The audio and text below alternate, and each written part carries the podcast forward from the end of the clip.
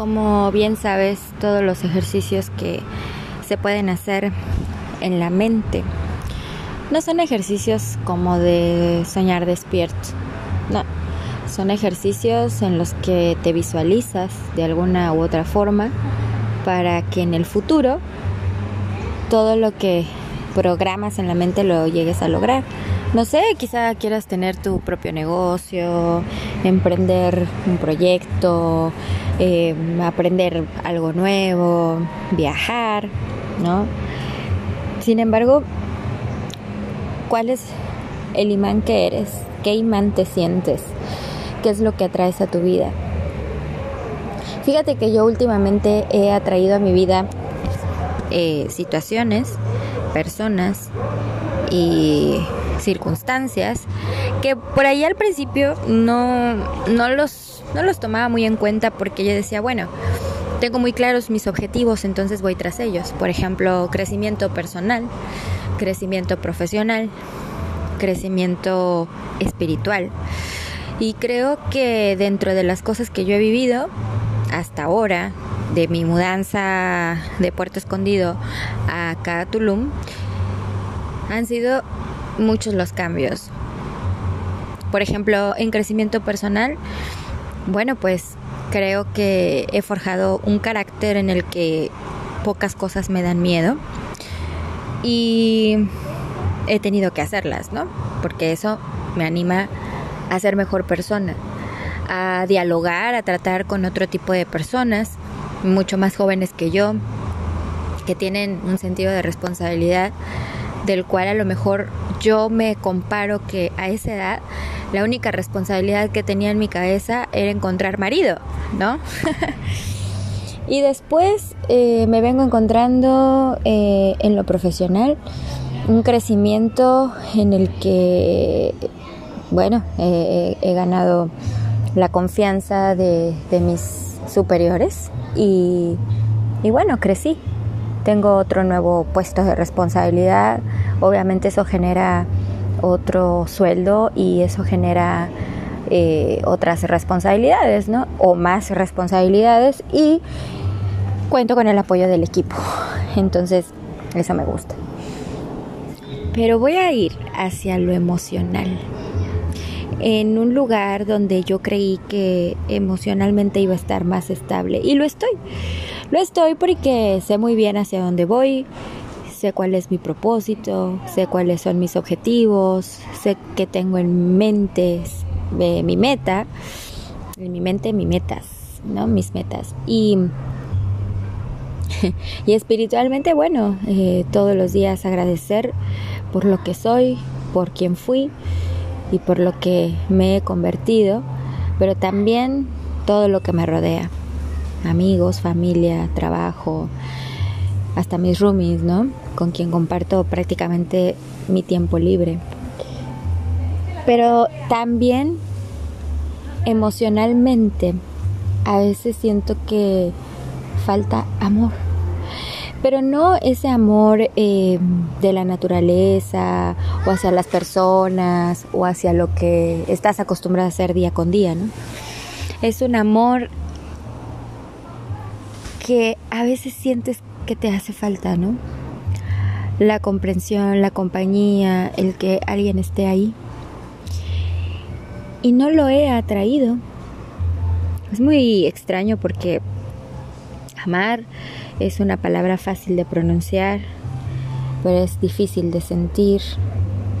Y he atraído a mi vida personas que tienen miedo a enamorarse. He atraído, eh, o sea, me he rodeado de personas que les gusta eh, eh, el, romanticismo, el que quisieran conocer a alguien, que siempre, ¿no? Como que siempre hace falta con quién platicar, con quién compartir y, ¿por qué no? Hasta con quién estar en la cama, ¿no? Pero con tanta decepción, desilusión o quizá esperar siempre, ¿no? Estar siempre a la expectativa de qué puede dar la otra persona no pones atención en lo que tú estás dispuesto a dar, pero también en lo que estás dispuesto a recibir. Yo entendí que en esencia yo puedo dar mucho sin esperar nada a cambio. Y cuando descubrí que podía dar mucho sin esperar nada a cambio, me di cuenta que no, que sí me merezco recibir un mínimo porcentaje de lo que doy. Y después dije, no, ¿por qué mínimo porcentaje? ¿Por qué me tengo que conformar con poco? Entonces no, entonces quiero algo que sea sustentable, que sea algo duradero y que sea algo firme. Bueno, después estaba con el tema de mi divorcio, que yo decía, bueno, si no me llega esto, este papel, este documento legal que estoy esperando desde hace cuatro años, será un tope en mi vida, será algo que no deje fluir, será algo que realmente obstruya el camino que yo quiero seguir o la persona que puede llegar a mi vida. ¿Y por qué seguir esperando a una persona, no? A ver, tampoco soy de salir a buscar, pero también entendí que pueden ser mis propios miedos a volverme a enamorar y que en el resultado de ese amor no sea yo correspondida como me ha pasado siempre. Entonces, ¿cuál es el patrón que sigo, no? ¿Cuál es el patrón que, que, en mí, que, que está en mí? Porque porque cuando llega alguien a mi vida y me parece interesante y me parece importante, boom, rechazo llega otra persona y me parece, digo, no, no le voy a dar todo el interés, no le voy a dar todo, lo voy a tratar con la punta del pie y ¡boom! Desaparece. Después digo, bueno, voy a voy a decretar, ¿no? Y voy a esperar a que llegue el indicado, a lo que estoy decretando, y voy a esperar a que el tiempo haga lo suyo. Y quizá por ahí me desespero y conocí a otra persona y digo, wow, sí, es este. Y boom, también desaparece. Entonces, ¿qué he estado proyectando? Compromiso, responsabilidad, el eso, ¿no? Buscar a alguien que realmente se comprometa cuando quizás soy yo la que no se quiere comprometer. Porque he estado muy enfocada tanto en mis proyectos y objetivos que si yo me comprometo, quizá pierda el enfoque pero luego escucho a mis coach y escucho a esos grandes pensadores y filósofos y maestros que dicen, bueno, es que en la vida tampoco tampoco es chido, ¿no? Pasarla solo. Que puedes canalizar la energía que la transformas en amor de a muchas cosas, a muchas personas, pero quizá también dentro de mí está el hacerlo acompañada con alguien que sería sensacional no solamente ir de la mano, hacer un proyecto juntos, eh, sentir esa admiración uno por el otro, apoyo mutuo y, ¿por qué no?, hasta un buen sexo. ¿Será que pido mucho? bueno, amar desinteresadamente y ayudar sin esperar a nadie, pues es un sentimiento, cualidades que se siembran constantemente. Entonces, la otra persona esperaría yo que siembre de esa misma forma o que por lo menos haya sembrado y que esté cosechando. Porque digo, bueno, si yo he sembrado y he cosechado muchas cosas positivas, ¿por qué en el tema del compromiso con el otro es algo que no se me da? Cuando yo lo deseo, cuando yo lo quiero, cuando yo lo espero, cuando yo así lo quiero, lo busco, ¿no? Y luego me dicen, es que deja de buscar porque tiene que llegar o va a llegar. Pues ya no sé, a veces eso no lo creo tan así, porque, porque conoces a las personas. Una vez estaba yo en un grupo, eh, bueno, estábamos comiendo, entre ellos más varones que mujeres, y entonces yo les preguntaba y yo les decía, bueno, ustedes dicen, ¿qué quieren las mujeres? ¿No? Y yo te puedo decir que yo como mujer, yo tengo muy en claro qué quiero. Y si me lo preguntas sin problema te lo respondo y te lo contesto. Y ahora yo pregunto, ¿y qué quieren los hombres? Porque cuando ven una mujer segura de sí misma, que sabe lo que quiere, que sabe hacia dónde va, que sabe sus objetivos, su propósito y demás, ustedes los hombres huyen. O sea, ¿quieren seguir siendo la mente dominante? No lo sé. Yo puedo decir que soy una persona independiente, que soy autónoma, que soy autosuficiente. Pero de vez en cuando me encantaría sentir ese soporte, ese, esa mano derecha, ese lugar donde yo me pueda desahogar, ser yo y decir, bueno, estoy en un círculo de amor, estoy en un lugar donde me rodea lo que tanto he esperado. Cuando estuve casada con mi ex marido, creé ese círculo, pero yo lo creé porque él quería escapar y no veía la manera en cómo hacerlo.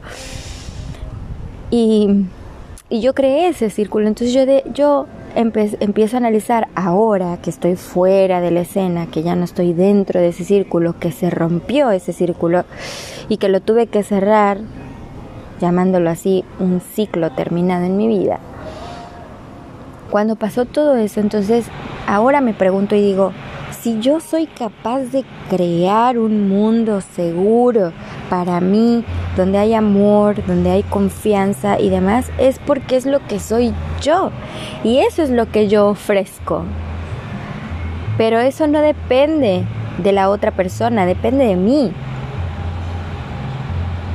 Últimamente he platicado con gente, en su mayoría hombres, que han encontrado una zona de confort donde viajan, trabajan, viven bien, la pasan bien, tienen su familia. ¿Y qué crees? Que cuando conocen a alguien interesante, alguien que puede ser importante en su vida, se resisten. Después reconocen que sí, que les falta lo, más importante, que lo tienen todo, material, puede ser que lo tienen todo, pero les falta lo más importante. Entonces digo yo, ¿qué es lo más importante? ¿Por qué huyes? ¿Por qué te resistes? ¿Por qué si estás viendo lo que hay enfrente, no lo tomas? Si, si la vida te lo está dando, ¿por qué no lo estás recibiendo? Y, y lo mismo digo yo.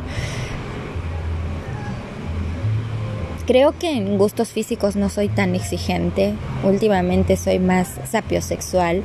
Me gusta más hablar de la vida, me gusta más, me apasiona mucho saber de cosas nuevas, de aprender, de a ver quién me puede aportar situaciones, momentos y vivirlos, a quedarme en el que hubiera.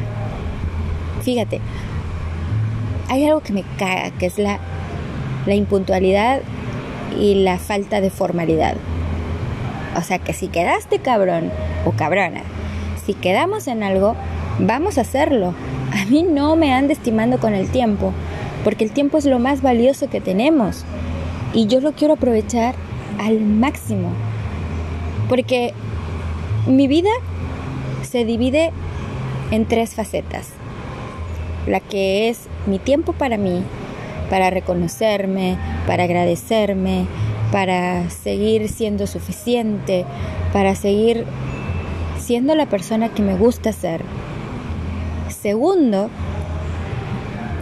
eh, el trabajo, que es donde paso 8 horas, 10 horas, máximo 12 horas en mi trabajo.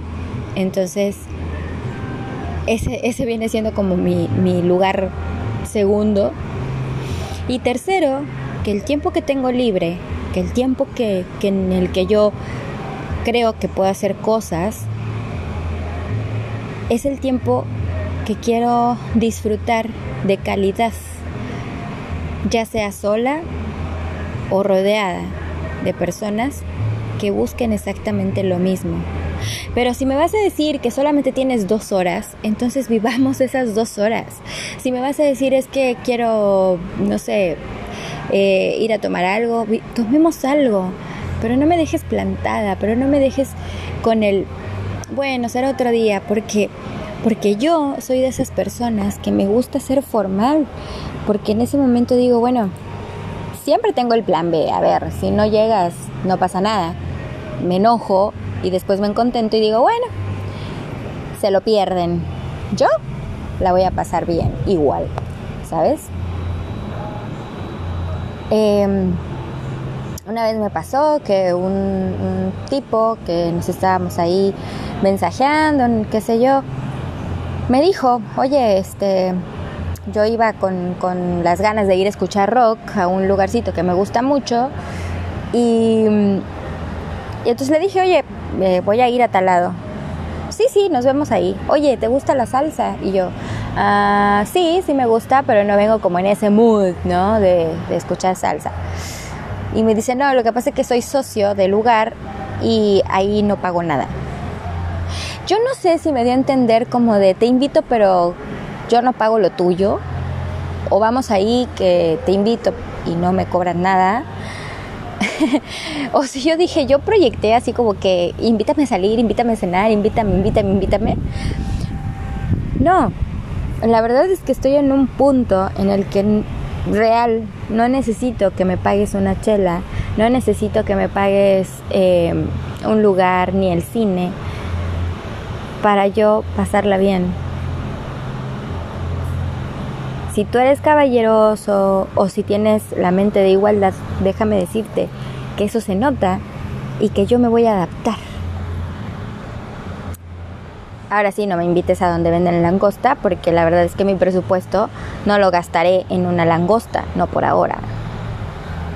Ya habrá momentos en donde yo vaya libremente a un restaurante y pida langosta, o pida caviar, o pida, no lo sé, comidas exóticas donde sé que me voy a gastar más de 1500 pesos solo en mí.